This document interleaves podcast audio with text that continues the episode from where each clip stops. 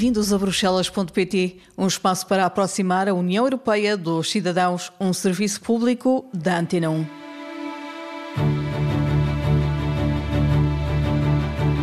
No programa de hoje falamos do espaço Schengen, um acordo que permite a livre circulação de pessoas dentro dos países signatários. O espaço Schengen é, é uma área de livre circulação de pessoas, uh, integra todos os países que assinaram o acordo Schengen do ponto de vista prático, significa principalmente que os, uh, os, cidadãos que circulam no espaço Schengen não têm que parar nas fronteiras internas, ou seja, entre Portugal e Espanha, ou entre Espanha e França, que são países do do espaço Schengen. Portugal aderiu ao espaço Schengen em 1991, mas agora os países que aderem à União Europeia têm também que fazer parte deste espaço de livre circulação, mas devem cumprir certos requisitos. Hoje em dia já faz parte do acervo da União Europeia, por isso quem adere à União Europeia também adere a Schengen. Para aderir de forma plena a Schengen, ou seja, para que uh, este espaço de livre circulação de pessoas em que as fronteiras internas, de certo modo, não existem, se possam aplicar, uh, os países têm que cumprir uma série de critérios, porque este é também um espaço de segurança, como é evidente. E, e por isso não é automático, com a adesão à União Europeia, que os países adiram a Schengen. Mas o objetivo de todos que venham a aderir a Schengen. Um país que faça parte de Schengen tem a obrigação de proteger as suas fronteiras quando as mesmas são fronteiras externas deste espaço. No caso de Portugal, todos os aeroportos e portos marítimos. Qualquer país que faça parte de, de Schengen tem uma obrigação perante todo o espaço, todos os outros países, de uh, controlar as suas uh, fronteiras externas, porque não são só suas, passam a ser fronteiras externas de todo o, o espaço Schengen. Isto implica também que há uma série de, de regras comuns que têm que uh, existir para, para garantir a segurança de, de, pessoas e bens. A livre circulação no espaço Schengen pode também ser suspensa, mas em casos específicos e temporariamente. É algo que é absolutamente excepcional, é uma medida excepcional, é uma medida que tem que ter um alcance e uma duração limitada mas pode fazê-lo em caso, por exemplo, de ameaça grave à ordem pública para concretizar um pouco mais. Eh, normalmente os países fazem-no quando têm grandes eventos a realizarem-se nos seus, eh, nos seus territórios e, e, consideram que o grande fluxo de pessoas que se vai verificar ao seu território eh, pode implicar algum risco.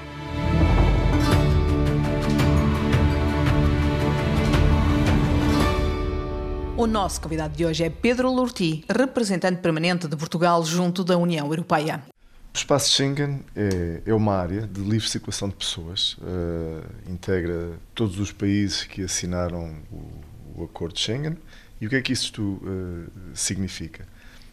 Do ponto de vista prático, significa principalmente que, as pessoas, que os, uh, os cidadãos que circulam no espaço Schengen não têm que parar nas fronteiras internas, ou seja, entre Portugal e Espanha, ou entre Espanha e França, que são países do, do espaço Schengen. Enfim, todos nós já reparamos, quando atravessamos as fronteiras, que, de uma maneira geral, não temos que parar na fronteira para mostrar o nosso cartão de cidadão ou, ou o nosso passaporte.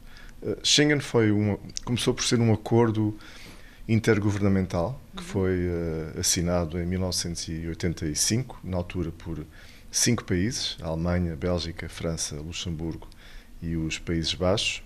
E, e, depois houve países que foram aderindo a este acordo intergovernamental, por isso era um acordo que não fazia parte da legislação da, da União Europeia. Portugal aderiu a este acordo em, em 1991, mas depois, numa das revisões dos tratados da União Europeia, nomeadamente aquela que foi feita em Amsterdão, em, em, em 99, foi introduzido o Acordo de Schengen no chamada CERV, por isso na legislação da, da, União Europeia, e a grande maioria dos países da União Europeia, e também países que não são da União Europeia, países que são uh, Estados associados, como a Islândia, o Liechtenstein, a Noruega e a Suíça, fazem parte deste espaço de, de livre circulação. Portanto, é algo que os países podem uh, fazer, aderir de livre vontade, ou seja, não é obrigatório ser do espaço Schengen, sendo da União Europeia. Hoje em dia já faz parte do acervo da União Europeia, por isso quem adere à União Europeia também adere a Schengen. Para aderir de forma plena a Schengen, ou seja, para que uh, este espaço de livre circulação de pessoas em que as fronteiras internas, de certo modo, não existem, se possam aplicar, uh, os países têm que cumprir uma série de critérios, porque este é também um espaço de segurança, como é evidente. E, e por isso não é automático, com a adesão à União Europeia, que os países adiram uh, a Schengen. Mas o objetivo de todos é que venham a aderir a Schengen. Dito isto, uh, houve países que negociaram opt-outs, por isso, de certo modo, derrogações, uhum. para que não estivessem em, em Schengen. Um exemplo conhecido é o caso da Irlanda. A Irlanda tinha, mesmo durante, uh, quando o Reino Unido era membro da União Europeia, enfim, as relações de circulação de pessoas uh, da Irlanda uh, davam-se principalmente e de forma mais direta com o seu principal vizinho, o Reino Unido. O Reino Unido decidiu não integrar Schengen. Sim. E por isso a Irlanda também, por essa razão, não integrava Schengen. Ainda hoje não integra uh, o Schengen. Em relação aos outros países que não são da União Europeia, também têm que cumprir critérios e formular um processo de adesão? Todos eles, uh, todos eles. E têm que cumprir os mesmos critérios ao nível de, de segurança. E os países que na, que na, prática fazem parte de Schengen, faz algum sentido porque são países, nós veremos isso numa outra conversa, mas são países que também fazem parte do mercado único uhum. europeu. Uh, de qualquer das formas, uh, este é um, espaço de livre circulação que pode ser suspenso em certas circunstâncias. Sim, pode. Este, este espaço, como eu digo, tem, tem responsabilidades. Enfim, uma das principais responsabilidades, é interessante também notar isso, é o controle das fronteiras externas no, no território. E para isso é preciso cumprir uma série de regras comuns, ou seja, qualquer país que faça parte de, de, Schengen tem uma obrigação perante todo o espaço, todos os outros países, de uh, controlar as suas uh, fronteiras externas, porque não são só suas, passam a ser fronteiras externas de todo o, o espaço Schengen. Isto implica também que há uma série de, de regras comuns que têm que uh, existir para, para garantir a segurança de, de pessoas e bens e há também uma harmonização da política de vistos para estes países. Mas relativamente ao, ao repor de, de, fronteiras, isto acontece por vezes. Repor de fronteiras, que é a suspensão do espaço Schengen. Que é a suspensão do espaço Schengen, ou seja, ali Cada Estado pode repor as suas fronteiras. Eh, pode, é algo que é absolutamente excepcional, é uma medida excepcional, é uma medida que tem que ter um alcance e uma duração limitada mas pode fazê-lo em caso, por exemplo, de ameaça grave à ordem pública. Para concretizar um pouco mais, eh, normalmente os países fazem-no quando têm grandes eventos a realizarem-se nos seus, eh, nos seus territórios e, e, consideram que o grande fluxo de pessoas que se vai verificar ao seu território uh, pode implicar algum risco, pode implicar algum risco não só para o seu território, mas enfim para o espaço Schengen em geral, e por isso eh, pedem uma exceção para repor os controles de fronteiras. Normalmente, quando há realizações como os campeonatos de futebol da Europa, do mundo, no espaço europeu ou os Jogos Olímpicos, os países, de uma maneira geral, fazem recurso a esta medida excepcional. Os portugueses e os europeus ouviram falar muito destas questões eh, quando foi a Covid. Sim, uh, sim. Aí uh, foi por uh, razões diferentes. De certo modo, o que os Estados fizeram, de uma maneira geral, foi por acordo, eh, enfim, entre eles, e quando não o fizeram por acordo, nós todos nos lembramos do início da crise do Covid, em que, de forma perfeitamente compreensível, os, os Estados eh, quiseram tomar medidas de forma muito urgente para impedir a propagação de uma doença que na altura era pouco conhecida, não se percebia ainda bem como é que era feita a sua propagação e por isso uh, os Estados perceberam que isso poderia ser uma ameaça à sua ordem pública, neste caso também à, à saúde pública, e introduziram essas medidas. Depois evoluiu-se, no caso do Covid, para medidas coordenadas a nível europeu. Em relação ao espaço Schengen, estão dispensados, portanto, os vistos para quem circula neste espaço Schengen, para quem é cidadão de um país que faz parte do espaço Schengen. Não precisa de vistos. Não, eu diria mais, quem, quem, está, quem faz parte do espaço Schengen eh, não precisa, não precisa de, nada. de, nada. por assim dizer. Uh, ou seja, quem está no espaço Schengen, ou seja, entre, entre Portugal e, e, França, por exemplo, ou Alemanha, uh, se nós quisermos uh, viajar, não precisamos uhum. sequer, de maneira geral, há obviamente controles aleatórios por razões de segurança, mas de maneira geral, podemos pegar no carro no Porto e chegar a Berlim sem nunca ter parado numa fronteira. A questão dos vistos é diferente. A questão dos vistos é que, para que isto possa funcionar, como a circulação é livre no, no seio do espaço Schengen, uh, os países do espaço Schengen têm que ter uma política harmonizada de vistos.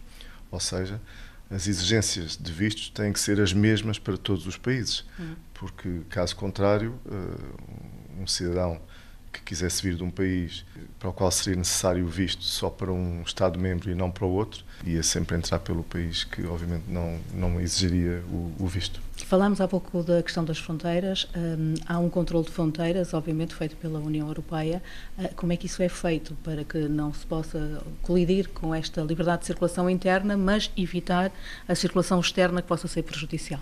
Sim, o, o controle de fronteiras é uh, controle de fronteiras externo, por isso estou a falar agora das fronteiras externas do, do espaço Schengen, da União Europeia, é feito pelos próprios Estados-membros, mas ele é auxiliado por eh, sistemas europeus, desde logo por uma agência europeia de, de fronteiras externas, o chamado Frontex, mas a responsabilidade é dos Estados-membros, ou seja, cada Estado-membro que tem uma fronteira externa uh, tem a responsabilidade de a controlar. No, no, caso português, enfim, toda a fronteira com a Espanha não é terrestre, não é uma fronteira externa, mas os nossos aeroportos são fronteiras externas e cabe ao Estado português controlar essa fronteira externa em nome uh, do, de, todo o, de todo o espaço Schengen. Isso implica que haja um sistema de verificação de chegadas de pessoas que não são do espaço Schengen?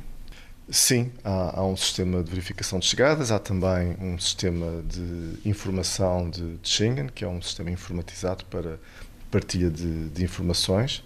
É, na prática, um instrumento de cooperação uh, entre as autoridades. Uh, em primeiro lugar, as autoridades responsáveis pelas fronteiras e pela, e pela imigração, mas uh, que também é útil para as autoridades policiais, para as autoridades judiciárias e, e aduaneiras. Em relação aos refugiados, a questão é completamente diferente. Sim, enfim, há, a questão dos refugiados é, é, diferente. O direito ao asilo está, está consagrado na, na Convenção de, de Genebra e por isso o sistema europeu de, de asilo veio possibilitar, obviamente, enfim, não só o estatuto de refugiado, mas também veio completar esse estatuto de refugiado com um sistema de, eh, de, de asilo eh, chamado uma prote a proteção subsidiária, que é um, um regime exclusivo da, da União Europeia e que é concedido a estrangeiros, a apátridas, a quem não seja reconhecido o estatuto de refugiado mas que eh, se vejam impedidos ou se sintam impossibilidades de, de regressar ao seu país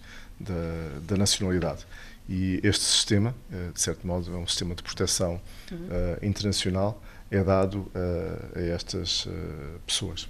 Há também aquele sistema de que se ouviu falar muito agora com a questão da Ucrânia, que é a Diretiva de Proteção Temporária, que foi automaticamente aplicada. Uh, como é que se faz o controle de todos eles que vêm, sendo ucranianos, têm direito ali junto às fronteiras, mas ao mesmo tempo tendo algum cuidado para saber como é que quem vem e fazer o quê? Sim, o, essa diretiva de proteção temporária que o que é que faz? Regula um, um regime de concessão de, da proteção temporária, como refere o próprio nome, no caso, num caso particular, num caso de fluxo maciço de, de pessoas que venham deslocadas de, de, países terceiros e que estejam impossibilitadas de, de regressar eh, no curto prazo ao seu uh, país de, de, origem. Esta diretiva, uh, enfim, como eu digo, é para casos muito uh, particulares, foi começada a ser pensada após a guerra civil da ex-Jugoslávia, onde de facto se verificaram muitas pessoas uh, deslocadas. E o que é interessante é que antes da guerra uh, na Ucrânia nunca tinha sido ativado. ativado. Uh, de tal modo que havia alguns debates sobre se seria necessária. É de facto necessária, como nós vimos, é muito útil, permite uma resposta rápida à necessidade de atribuir um estatuto de proteção a essas pessoas e sem ser necessário passar por todos os procedimentos uh, normais, inerentes à análise e atribuição de um Estatuto de Proteção Internacional, que era eh, a referência que, que eu fazia anteriormente, e obviamente é um instrumento também de partilha de, de responsabilidade e de solidariedade entre, entre os Estados-membros. Mas permite essa reação que foi muito importante quando se iniciou, nomeadamente, a guerra na Ucrânia.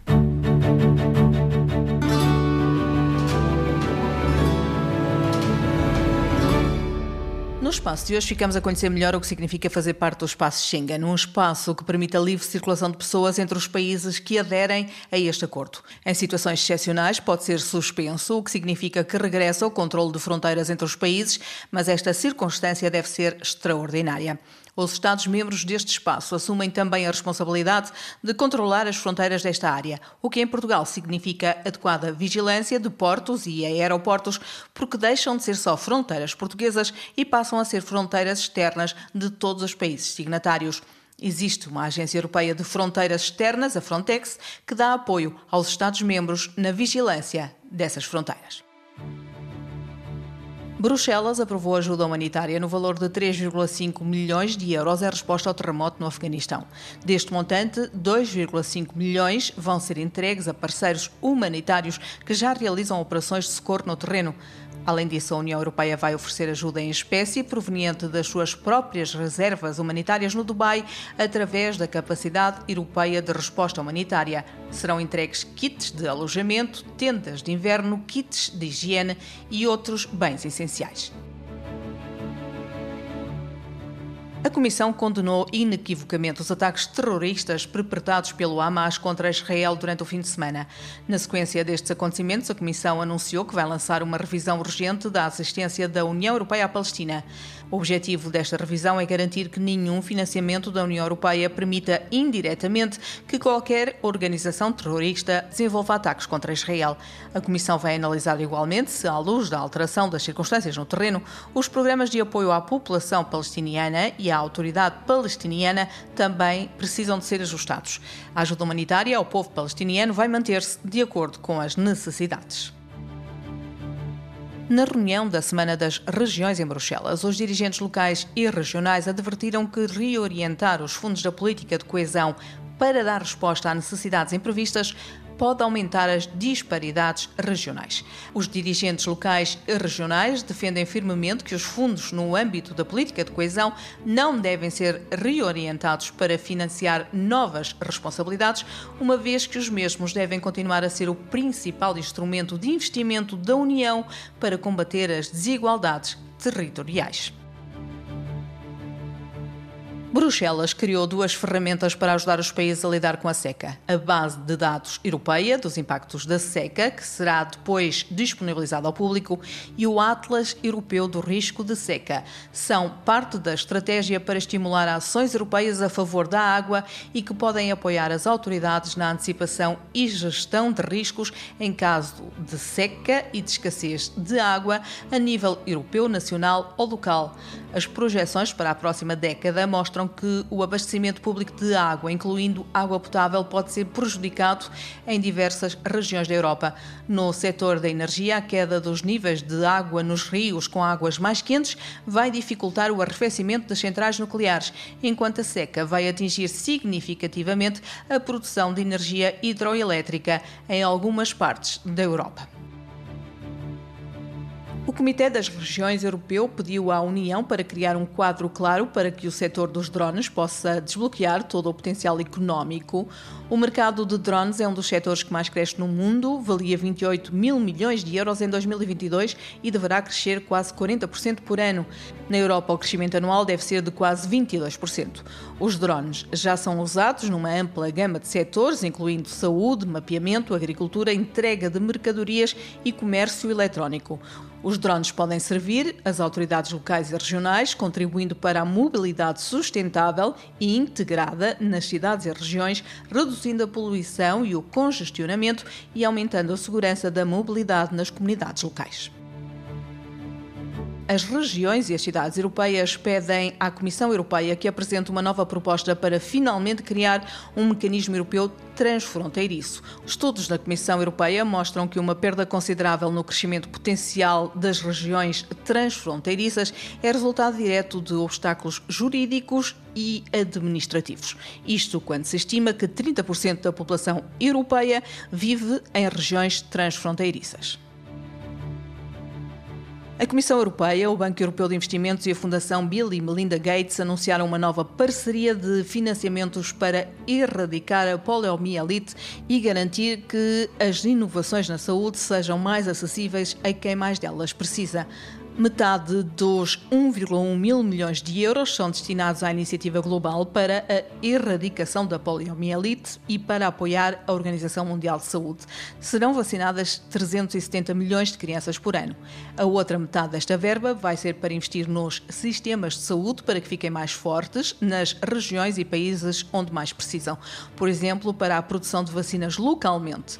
Todos os continentes devem ter a capacidade de produzir vacinas e medicamentos de que precisam decisão é uma questão de justiça, diz a Comissão Europeia.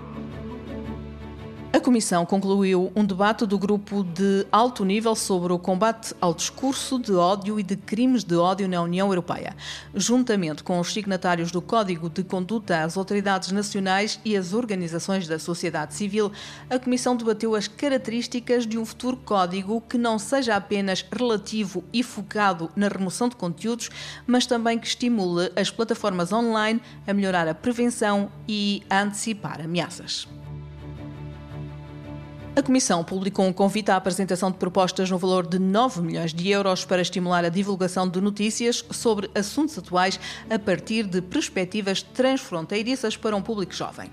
O que se pretende é apoiar a produção de conteúdos sobre atualidades para e por jovens europeus com total independência editorial proporcionar uma oportunidade para os meios de comunicação social e as organizações juvenis sem fins lucrativos poderem lançar projetos ambiciosos e transfronteiriços que reúnam pelo menos cinco organizações de cinco Estados-membros da União Europeia. A Comissão lançou o procedimento de ratificação da União Europeia do Tratado sobre o Alto Mar para a proteção da biodiversidade oceânica. Para concluir esta ratificação, o Conselho deve aprovar a proposta da Comissão por maioria qualificada e depois consultar o Parlamento Europeu. A União Europeia e os Estados-membros pretendem ratificar o tratado antes da próxima Conferência das Nações Unidas do Oceano em junho de 2025.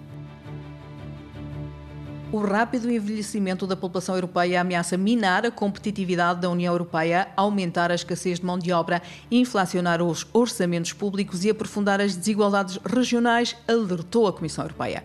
Entre as medidas sugeridas para alterar esta situação está a de receber mais migrantes.